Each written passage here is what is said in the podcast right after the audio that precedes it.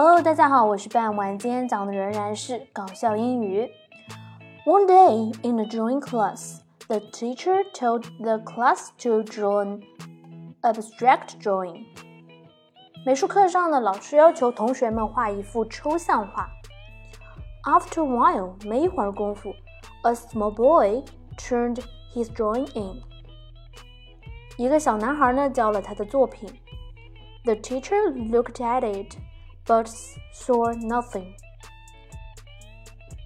老师看了看，但上面什么也没有，only a piece of white paper，只不过是一张白纸。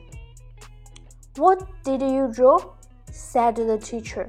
你画的是什么呀？老师说。A cow eats grass. The boy answered. 牛吃草，孩子回答道。Where is the grass? 草呢 ？The cow has eaten it up, replied the boy. 男孩回答说：“牛把草全吃了。” Well, but where is the cow?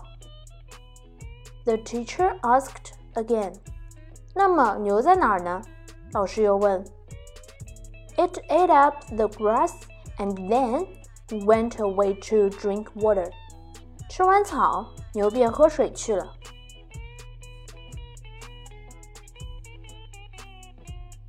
这幅画是非常非常的抽象，但是也非常的佩服小男孩的想象力，连老师都惊呆了。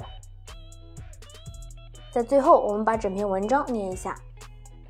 One day in the drawing class, the teacher told the class to draw an abstract drawing. After a while, a small boy turned his drawing in. The teacher looked at it, but saw nothing only a piece of white paper. What did you draw? said the teacher. A cow eats grass. The boys answered.